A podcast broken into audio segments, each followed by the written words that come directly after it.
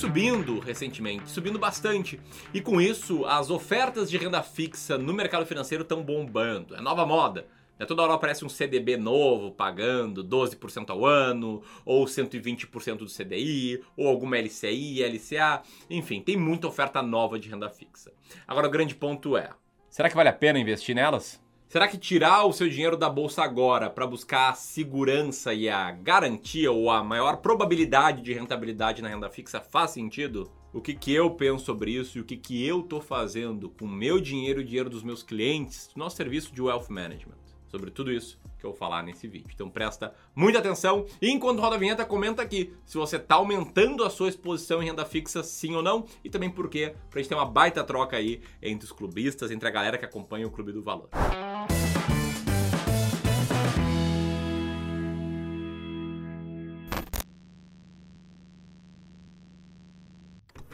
então qual que é o cenário atual? Tá? Na última quarta-feira a taxa Selic subiu de novo e com isso automaticamente todos os ativos pós-fixados passaram a render mais. Um ativo pós-fixado é aquele ativo de renda fixa cuja rentabilidade é conhecida posteriormente, depois do seu investimento, porque essa rentabilidade está atrelada diretamente ao indicador, como a taxa Selic ou como ao CDI, que é praticamente igual à taxa Selic. Mais do que isso, não necessariamente atrelado ao aumento da taxa Selic, a taxa de juros futuro, a expectativa de uma taxa Selic maior no futuro também aumentou, fazendo com que a rentabilidade de ativos de renda fixa pré-fixados tenha aumentado bastante nesse último ano. Há um ano atrás, por exemplo, se você fosse investir no Tesouro pré-fixado com vencimento 2026, você pagaria um preço por ele e receberia uma taxa de mais ou menos 7,32% ao ano entre o dia do investimento e a data de vencimento desse título.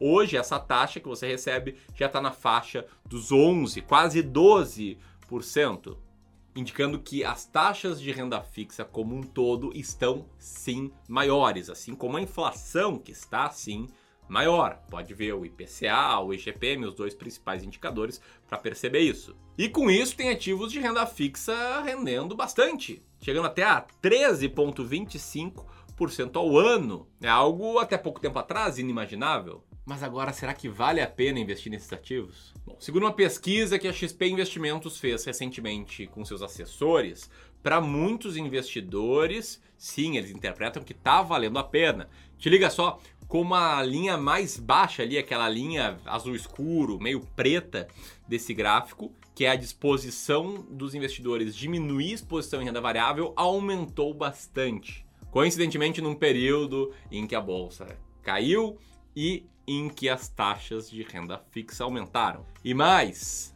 a disposição dessas pessoas de investir em tesouro direto e renda fixa cresceu bastante, chegando já ao nível de 65%. Agora, de novo, será que esse movimento faz de fato aumentar a rentabilidade? Será que é uma boa? E é sobre isso que eu vou falar agora. Tá? Se você está gostando do vídeo até aqui, te convido a sentar o dedo no like para nos ajudar a fazer com que ele chegue a mais e mais pessoas, para que mais e mais pessoas tenham acesso a um conteúdo bem bacana, bem diferente do normal, como esse aqui.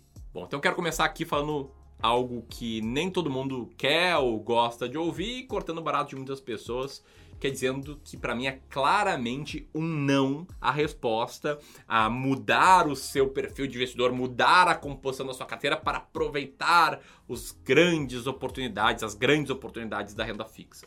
Pô, mas, mas como assim, Ramiro? Não tá rendendo mais? Aqui eu não falo nem pela taxa de retorno, mas sim pela importância que é investir com base numa estratégia. acredito que todo investidor tem que entender qual é a sua carteira ideal e que isso aqui não é o que muda toda hora. E o investidor que agora quer ir para renda fixa, mas quando a bolsa estava 130 mil pontos queria ir para a bolsa e agora a cripto tá bombando quer ir para cripto. Enfim, fica tomando as decisões só seguindo a manada, é um investidor sem convicção na estratégia. E esse tipo de investidor cara, cedo ou tarde, ele vai se dar mal. Porque ele não sabe o que ele está fazendo. Ele está seguindo a onda, ele está seguindo o flow. Ele está comprando tudo na alta e vendendo tudo na baixa.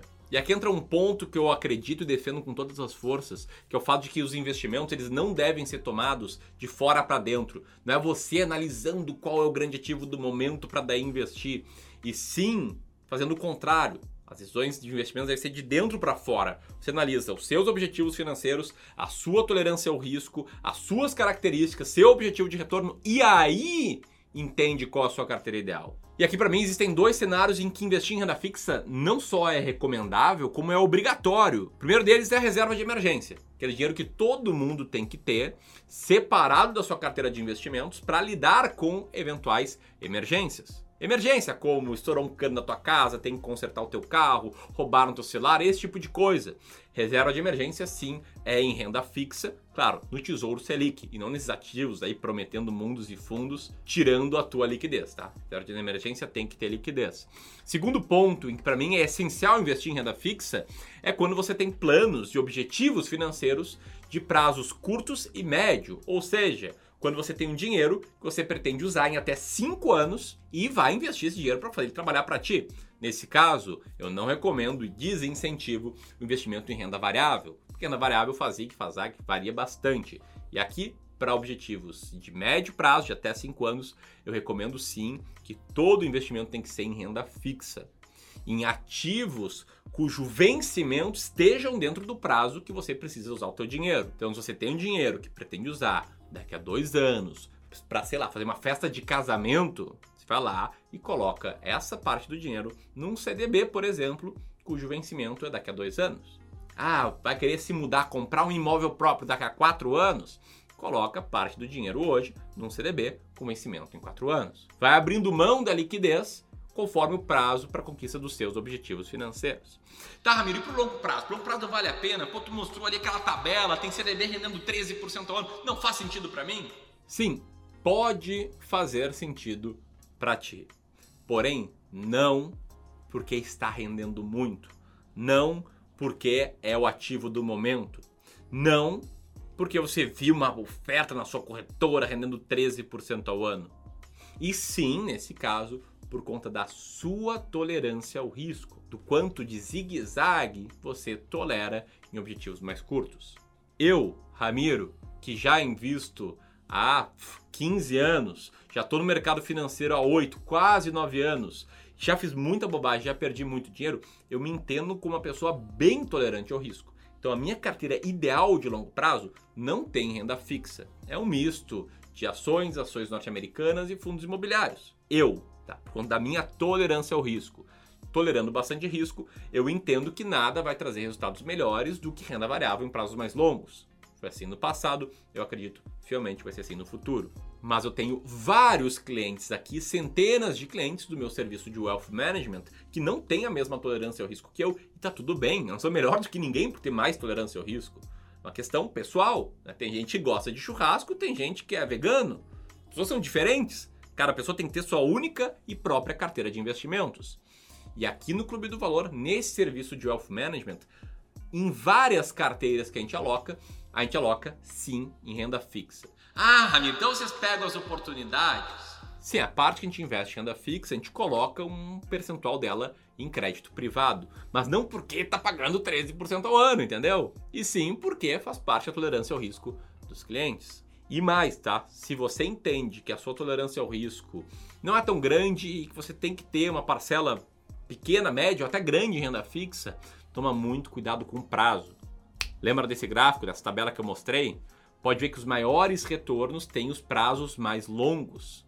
Olha ali, vencimento em 1825 dias.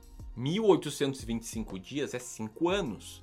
Você fica 5 anos abrindo mão de tocar nesse dinheiro. Então pensa muito bem nisso antes de tomar a sua decisão. Beleza? Se até aqui você está gostando desse vídeo, te inscreve no canal, clica no sininho para receber vídeos novos, reflexões novas, minhas e aqui da equipe do Clube do Valor. A gente faz vídeos todos os dias. E a conclusão aqui, a moral desse vídeo aqui, para mim, só faz sentido investir em renda fixa, a reserva de emergência, planos e objetivos de prazo de até 5 anos e parte da sua carteira de longo prazo, caso você não seja tão tolerante ao risco para investir somente em renda variável. E a maioria das pessoas não é, tá tudo bem. Mas não porque surgiu uma grande oportunidade. Entendeu? Você entendeu e você quer entender como é que a gente pode te ajudar a montar uma carteira ideal para os teus objetivos financeiros, para o teu objetivo de retorno, cara, aperta aqui, tem um formulário que a gente criou especialmente para que você descubra como a gente pode te ajudar com o nosso serviço de Wealth Management ou de consultoria de valores imobiliários. Um grande abraço e até mais.